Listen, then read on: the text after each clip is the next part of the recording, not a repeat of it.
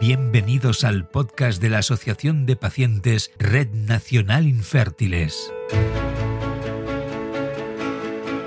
Este podcast cuenta con el apoyo de Fertilab Barcelona. Fertilab, excelencia médica en reproducción asistida, planes de embarazo garantizado, seguridad clínica y personalización real de tu tratamiento de fertilidad, transformando sueños en realidad. Tu camino hacia la maternidad con la máxima garantía comienza aquí. Bienvenidas y bienvenidos al podcast de la Asociación de Pacientes Red Nacional de Infértiles, un lugar donde compartir, apoyarte e informarte sobre temas relacionados con la infertilidad. Esperamos que lo disfrutes y si te interesa el tema, no dudes en unirte a la red. Mi nombre es Tusa Sanz, soy enfermera y nutricionista especializada en salud de la mujer y voy a acompañarte en esta temporada del podcast de la Asociación Red Nacional de Infértiles. En el episodio de este mes vamos a abordar un tema por el que nos preguntáis muchísimas veces. ¿Existe alguna conexión entre las enfermedades autoinmunes y la infertilidad? Esperamos que te guste y sobre todo te sirva de ayuda. Para hablar hoy de enfermedades autoinmunes y su relación con la infertilidad, tenemos con nosotras a la doctora Silvia Sánchez Ramón, jefa del Servicio de Inmunología del Hospital Clínico San Carlos, profesora asociada de Inmunología en la Universidad Complutense de Madrid y presidenta electa de la Sociedad Española de Inmunología Clínica. Bienvenida, doctora. Un placer enorme tenerla en este podcast. Muchísimas gracias, Chusa. Un placer también estar aquí. Pues nada, si te parece, vamos a comenzar, ¿vale? Y, para entrar ya en el terreno, nos encantaría que nos pudieras dar una visión más detallada de lo que es y de lo que implica la inmunología reproductiva, ¿no? Porque esto es como una palabra eh, así como muy, muy rara, ¿no? Complicada. ¿Cómo interactúa ese sistema inmunitario en la reproducción? ¿Cómo puede influir en la infertilidad? Haznos así un resumen para que lo podamos entender. Em, pues el sistema inmunitario eh, en realidad es un sistema de relación, como es el sistema endocrino o el sistema nervioso, y por lo tanto es esencial en todos los procesos que tienen que ver con la reproducción humana y de hecho con el desarrollo embrionario y a lo largo de la vida. Y justamente eh, la inmunología reproductiva es una disciplina mm, relativamente reciente que puede tener más o menos unos 40 años y que ha ido desarrollando todas las alteraciones de la eh, fisiología normal del embarazo en lo que se refiere al sistema inmunitario. O sea que el sistema inmunitario eh, eh, tiene que, digamos, de la madre, tiene que reconocer y de hecho reconoce al embrión como algo extraño, genéticamente e inmunológicamente extraño, y tiene que producirse una serie de cambios para que se produzca la eh, aceptación para una adecuada implantación, formación de la placenta, de, los, de, las arterias uterinas que son únicas en la fisiología humana. Y, eh, además eh, lo que llamamos tolerancia materna que se genera en los últimos años y probablemente a lo largo de esta conversación hablemos un poco más de lo que se llama el código inmunológico de la gestación, o sea, ese reconocimiento específico del sistema inmunitario de la madre del embrión, se genera un estado que es la tolerancia materna. Todas las enfermedades eh, autoinmunes em, suponen un estado inflamatorio cuando, cuando están en actividad, no, permanentemente, lógicamente. Y entonces eso puede interferir con eh, un embarazo normal. Qué interesante. La verdad es que en cuanto a enfermedades autoinmunes, como, como nos contabas, eh, ¿nos podrías dar algunos ejemplos ¿no? y, explicarnos cómo estas condiciones pueden afectar directamente a la fertilidad? Porque, por ejemplo, eh, ahora se habla mucho del síndrome antifosfolípido ¿no? o la artritis reumatoide, ¿no? ¿Cómo pueden incidir en ese éxito eh, de los tratamientos de reproducción asistida? Sí, o sea, las, enfermedades autoinmunes eh, son eh, trastornos de la, de la, inmunidad en las que se produce una respuesta que llamamos de, ataque, ¿no? efectora, pero de ataque del sistema inmunitario a células o tejidos propios. Y puede afectar a cualquier órgano o a cualquier sistema. ¿no? Pues conocemos todos la tiroiditis autoinmune, que es importantísima también tratarla eh, para un embarazo adecuado, como has mencionado tú, el, síndrome antifosfolipídico obstétrico, que son una serie de autoanticuerpos que deberían ser negativos, pero en este caso eh, existen esos autoanticuerpos que afectan sobre todo eh, a la pared de los vasos, a las plaquetas, y lo que producen es una disminución fundamentalmente del flujo sanguíneo al, embrión o al, feto en desarrollo, sobre todo se produce a veces isquemia a nivel de la placenta y también procesos inflamatorios. Y de hecho, el síndrome antifosfolipídico obstétrico es la causa más frecuente, independiente de la edad, de eh, abortos recurrentes, de fallo de implantación recurrente, de crecimiento intrauterino retardado o eh, de prematuridad. Em, y, y, después, pues hay otra serie de enfermedades autoinmunes que, como hemos dicho, afectan a distintos órganos o sistemas, o eh, sistémicas, es decir, que afecta, que puede afectar a todo el organismo.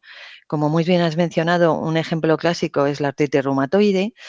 Y, em, en esos casos, pues claro, las pacientes tienen sus propios especialistas que las llevan y en los últimos años ha habido una concienciación de que estas enfermedades eh, autoinmunes Em, pueden afectar a, la fertilidad, no, no en todas las pacientes. O sea, cada paciente es única, es un mundo, hay que estudiarla de manera muy personalizada, pero en general sí que se ha visto eh, una afectación por ejemplo, en la, esclerosis múltiple, en la artritis reumatoide, en el lupus eritematoso sistémico, em, en, diferentes, en diferente medida. Entonces, em, yo creo que los especialistas que llevan a cada una de estas pacientes son muy conscientes de este posible efecto, ¿no? que puede afectar, pues simplemente ese estado proinflamatorio puede afectar a la calidad de los ovocitos y por lo tanto a la calidad de los embriones y a la, fertilidad y luego además durante el embarazo. Entonces nosotros como inmunólogos clínicos trabajamos siempre em, digamos, eh, con los especialistas de estas pacientes, pues a lo mejor para mirar de manera un poco más específica el, sistema inmunitario, ¿no? que a día de hoy pues cada vez tenemos más herramientas para personalizar eh, no solamente eh, diagnósticos, sino también el seguimiento en el embarazo y el tratamiento. Vaya, y además ahora estamos en una época ¿no? en el que el sistema inmunitario, vamos, ya se ha visto lo importante que es y obviamente, ¿no? A mí siempre me gusta pensar, bueno, separamos los sistemas para poderlos entender, pero ¿cómo no va a afectar el sistema inmunitario a la fertilidad si al final está dentro de nuestro propio cuerpo, ¿no?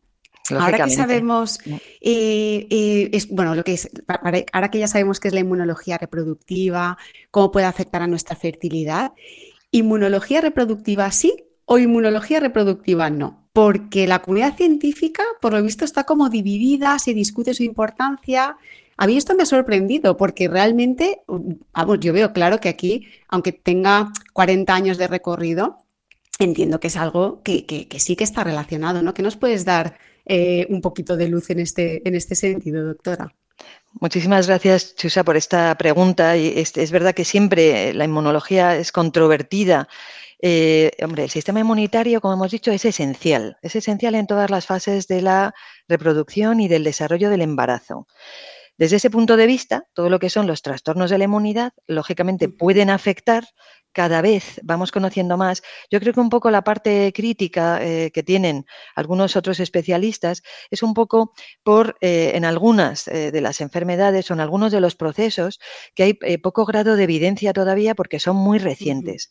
Por ejemplo, en lo que es el reconocimiento a lo inmune del embrión, es decir, que el sistema inmunitario de la madre reconoce al embrión como algo extraño, genéticamente que lo es, y que se ha visto ahora, como decíamos, estas células que se llaman, un nombre un poco inapropiado, ¿no? Y que tendríamos que, cambiar de natural killer, de asesinas naturales, que son las encargadas en el útero de reconocer el embrión y lo reconocen a través de unos receptores específicos que reconocen el HLA-C, eso que, empezó a trabajar un, grupo en la Universidad de Cambridge, que tiene ya muchísimas publicaciones, en Ashley Moffett, ahora eh, Francesco Colucci, ¿no? que es un poco la persona que ha tomado las riendas, y que se ve que es esencial y que hay determinadas combinaciones eh, hay, millones de combinaciones posibles porque hay una gran diversidad de estos receptores y a su vez del de, el HLA-C que hace pues, que ese reconocimiento ponga en marcha una activación adecuada de esas células natural killer, que son esenciales, como hemos dicho,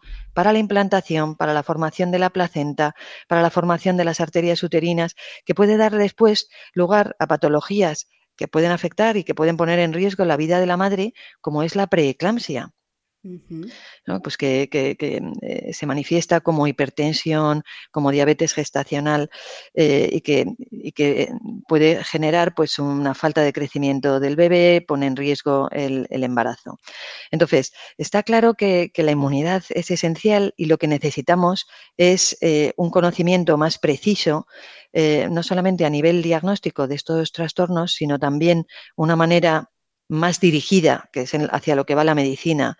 A día de hoy, estas eh, que decimos dianas terapéuticas específicas, más de acuerdo con la fisiología, y, eso pues irá abriendo puertas eh, y, yo creo que diluirá todas estas críticas de, eh, pues ahora la inmunología, me dicen a veces, pues no cuenta, ya no se ha hablado de eso en el Congreso. Hombre, pues hay que ser serios y sobre todo científicos. Exacto, yo opino esto, ¿no? Que bueno, es un sí, pero tenemos que seguir investigando y por suerte lo que hoy sabemos eh, que parece que es como la verdad absoluta, ¿no? Que en ciencia esto pues ya sabemos que no funciona así, puede ser que mañana se descubran otras cosas, que vuelquen estas y, esta es la, gracia, ¿no? Esta pregunta la verdad es que tenía muchas ganas de que me la contestaras y, creo que ha quedado súper súper claro y, y vamos. Sabemos que cada caso es único, ¿no? Esto también nos lo has comentado, doctora, pero para aquellos que mm, se enfrentan a enfermedades autoinmunes y están considerando la reproducción asistida, ¿cuáles son los factores clave que deben tener en cuenta? Es decir, ¿hay estrategias específicas que se pueden adoptar para eh, maximizar, por decirlo así, las posibilidades de, éxito?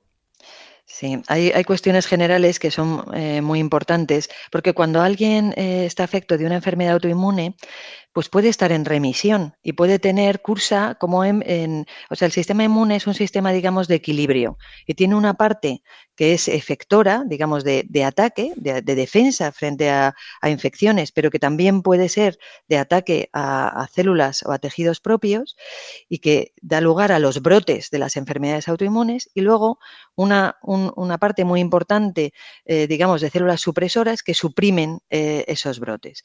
Entonces, en toda enfermedad autoinmune, se pueden dar esos brotes, pues en la esclerosis múltiple, en la artritis reumatoide, tiroides, enfermedad inflamatoria intestinal. Eh, y nosotros, eh, a lo largo, y, en los casos en los que hay problemas en el embarazo, abortos recurrentes, problemas de infertilidad, de fallos de implantación o eh, problemas a lo largo del embarazo, como he mencionado, nosotros trabajamos con los especialistas que llevan a estas pacientes y cosas generales, pues es evitar intentar planear antes del embarazo que no haya inflamación activa. O sea, a nosotros lo que nos preocupa no es la enfermedad autoinmune, sí, que puede estar en remisión completa y por lo tanto no dar problemas. Y cada día hay, terapias más específicas o terapias biológicas que se ha visto que son mucho más efectivas eh, para suprimir eh, en personas que, claro, que no responden a los tratamientos convencionales y de cara al embarazo, eh, pues ya se está viendo que muchas de estas terapias biológicas son muy seguras. No, puedo dar em, protocolos generales, lógicamente, pero sí que los hay específicos para cada, para cada enfermedad. Y nosotros cuando vemos pacientes, que, que vemos muchas con enfermedades autoinmunes, em, reumatológicas y lo vemos con sus reumatólogos, enfermedad inflamatoria intestinal y lo vemos con sus especialistas de digestivo, lo ideal es planear desde antes para que no haya inflamación. Y luego a lo largo del embarazo, siempre se puede buscar una serie de marcadores eh, específicos, no, siempre, pero en algunos casos que nos permitan ver si hay inflamación o por la historia natural que conocemos de la enfermedad, pues intentar dar un medicamento que permita eh, a la paciente llevar el embarazo y que esté protegida y que sobre todo ella evitar ese estrés, ¿no? Que al final, como tú decías, todo em, hay que mirar al paciente de una manera holística, no solamente ver su sistema inmunitario, sino que al final ese estrés continuo que tienen las pacientes durante el embarazo, pues intentar que se sientan seguras, que están bien estudiadas. Yo creo que los, los ginecólogos, los obstetras, cada vez hacen un seguimiento también más estrecho a este tipo de, eh, pacientes, que, es frecuentísimo. O sea, las enfermedades autoinmunes eh, son muy prevalentes en la población general. Eh, hay muchos tipos, tantos como, órganos o sistemas o tejidos.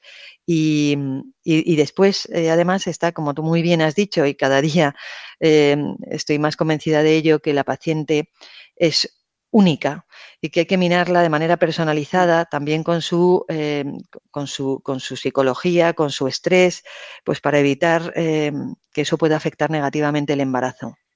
Qué importante esto, ¿no? Que está, que está comentando, doctora, lo de trabajar en equipo, mirar la salud de manera global, ¿no? Y sobre todo la parte de estrés, que bueno, que ahora ya sabemos, ¿no? Con, con todo esto del COVID, ¿no? Y el sistema inmunitario que está súper de moda, el estrés eh, deprime, ¿no? De alguna manera el sistema inmunitario, por tanto, pues todo lo que se puede hacer en la dirección de que esa persona esté bien atendida, pues va a tener un beneficio en este éxito, ¿no? Reproductivo, que al final es lo que, lo que nos interesa.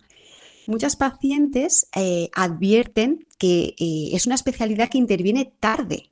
supongo que también por todo esto que hablábamos, ¿no? De que no hay evidencia, que, que se debate un poco ¿Esto debería de adelantarse el diagnóstico en la primera batería de pruebas? ¿Usted qué opina?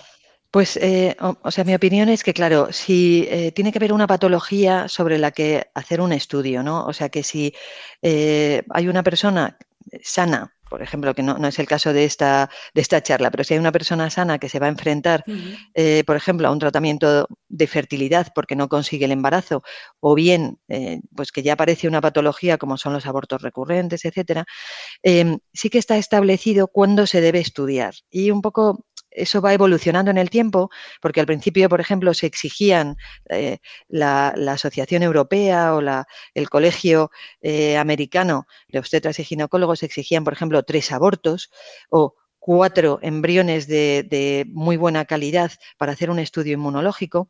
Y en los últimos años sí que se ha visto, hubo un, un estudio que se publicó en el año 2010 que publicaba mil eh, más de mil pacientes, en, además en una revista de muchísimo prestigio como es Fertility and Sterility, más de mil pacientes en los que se em, comparaban por ejemplo, el, síndrome antifosfolipídico en pacientes con dos abortos frente a tres abortos o frente a más de cuatro abortos. Y se vio ah. que no había diferencia en la, en la incidencia de estos autoanticuerpos. Entonces, la pregunta era, ¿por qué esperar a tres abortos, si ya con dos deberíamos hacer el estudio inmunológico.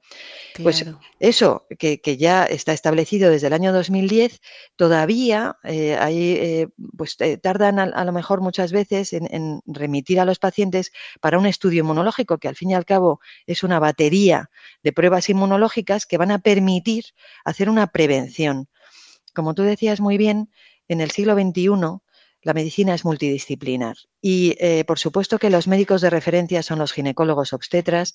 Nosotros eh, hacemos nuestra aportación como asesores para que haya un eh, mejor resultado a estos especialistas que son los ginecólogos obstetras con los cuales trabajamos en equipo eh, de maravilla. Y yo llevo muchísimos años ya trabajando en equipo con, eh, pues como, como los hematólogos, como otros especialistas, eh, pues para, para, el beneficio de, de los pacientes.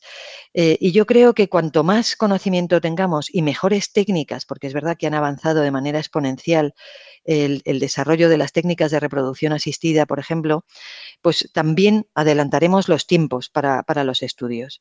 Independientemente de eso, hay, pacientes eh, pues que, ellos, eh, sobre todo porque tienen enfermedades autoinmunes, consideran, o sus especialistas, que se deben estudiar antes de buscar un, embarazo. Pues a lo mejor a mí siempre me ha preocupado y yo siempre eh, investigo desde el año 2013 eh, de manera ininterrumpida con eh, proyectos financiados por, la, por, el sistema público, eh, proyectos competitivos del Instituto de Salud Carlos III, y que tengo la suerte de que para el año que viene empezamos de nuevo un proyecto que a mí siempre me ha preocupado justo lo que decía al inicio, la inflamación activa que no necesariamente por tener una enfermedad autoinmune hay inflamación activa. Y nosotros estamos buscando marcadores específicos de esa inflamación activa para tratarla de manera más específica, pero siempre con sus especialistas de base y eh, siempre en equipo. A mí me gusta muchísimo trabajar en equipo y que todos tengamos una palabra eh, para, beneficiar eh, a la paciente, que se sienta más protegida, evitar el estrés, el estrés mantenido que en el embarazo es, un factor añadido, lógicamente, eh, que si va a ir bien, pues al principio el primer trimestre, después el parto, eh, y eso pues puede puede afectar negativamente. Y no solamente a los especialistas médicos, sino también pues, todo el equipo de enfermería, eh, de psicología, de nutrición, que cada vez van entrando con más fuerza y a tener un espacio propio. Pues sí, la verdad es que me, encanta que haga referencia a esto, porque claro, yo como enfermera y nutricionista, pues es lo que siempre digo, es que nosotras tenemos nuestra función igual que los médicos y hacemos un equipo, porque cada uno tiene sus competencias y al final eh, nosotras trabajamos en la prevención, en lo que es el estilo de vida, que es, vamos, es que es igual de importante y, ninguno es más que otro, ¿no? Como, como se solía así un poco el imaginario colectivo, ¿no? Es como que el médico es más, bueno, pues cada uno tiene sus funciones y es todo importante. A mí también me gusta mucho esto del equipo porque, oye, unos sin los otros en realidad no, hacemos nada. Y doctora, para ir terminando, eh, me guardo esta pregunta un poco para, abrir aquí un, melón. ¿Es la inmunología reproductiva un área reservada para las pacientes de las clínicas privadas? ¿O piensas que también es una preocupación eh, ahora mismo en la sanidad pública? Em, bueno, yo empecé a trabajar en inmunología reproductiva en la sanidad pública. yo siempre he defendido la, sanidad pública y, eh, por ejemplo, eh, no porque eh, es, una sanidad de muchísima calidad mm. y yo creo que los inmunólogos clínicos en, los grandes hospitales a lo, en toda España, que son 18 unidades de inmunología, tienen una dedicación a la inmunología reproductiva en particular. Y eso es importantísimo. Eh, yo formo, formo residentes desde hace ya muchísimos años. Nosotros en el, en el Hospital Clínico San Carlos tenemos además una unidad monográfica de inmunología reproductiva. Tenemos excelente relación con los ginecólogos obstetras, que yo creo que eso es eh, lo más importante. O sea, poder eh, que te llamen, oye, pues justamente estoy viendo a esta paciente, me gustaría que le echaras un vistazo o que le ajustes la medicación en la inmunología eh, reproductiva, en el sector eh, privado, eso es así. Eh, o sea, tenemos una relación tremendamente estrecha con los, con los ginecólogos que nos, que nos remiten pacientes. Eso hace que las pacientes estén mejor estudiadas, que cada uno la veamos desde nuestra perspectiva. Nosotros, por supuesto, en nuestro papel que nos corresponde, que es de asesor, sin más, pero que tenemos, como tú decías, un papel ahí importante y, por supuesto que los dos sectores son importantísimos, eh, pero, o sea, yo me parecen importantísimos los dos y tienen su, espacio propio. Totalmente. Al final es como intentar dividir, ¿no? Privada, pública. Si es que al final, yo siempre digo, si es que los que igual estamos en la privada también estamos en la pública, si somos los mismos. que, nadie se sienta discriminado porque además el, trato y, la preocupación eh, es y debe ser la misma. Exactamente. Yo también soy una gran defensora de la sanidad pública. Tenemos una sanidad pública estupenda en España y que dure muchísimos años. Pues doctora Sánchez Ramón, muchísimas gracias por compartir tu conocimiento y tu tiempo con nosotras. Y ha sido un placer y una charla muy, muy interesante. Muchísimas gracias. Muchísimas gracias a vosotros por darnos voz eh, y por esta reunión tan interesante también para mí. Pues nada, faltaría más. Cuando quieras, ya sabes dónde tienes aquí tu, espacio para contarnos más cosas, que bueno, aquí podríamos estar hablando largo y tendido de este tema. Sin duda. Saludos para todos. Muchas gracias. Y a vosotras, no olvidéis que la asociación está aquí para acompañaros. Pues hasta aquí el podcast de hoy y recuerda, únete a la red de la asociación siguiéndonos en arroba redinfértiles en Instagram, Facebook, Twitter, Spotify y YouTube. Además puedes unirte a nuestra newsletter a través de nuestra web redinfertiles.com. Y por supuesto puedes asociarte. Recuerda que juntas somos más fuertes. Hasta aquí el podcast de hoy y recuerda, únete a la red de la asociación siguiéndonos en arroba redinfértiles en Instagram, Facebook, Twitter, Spotify y YouTube. Además puedes unirte a nuestra newsletter a través de nuestra web redinfertiles.com y por supuesto puedes asociarte. Recuerda que juntas somos más fuertes.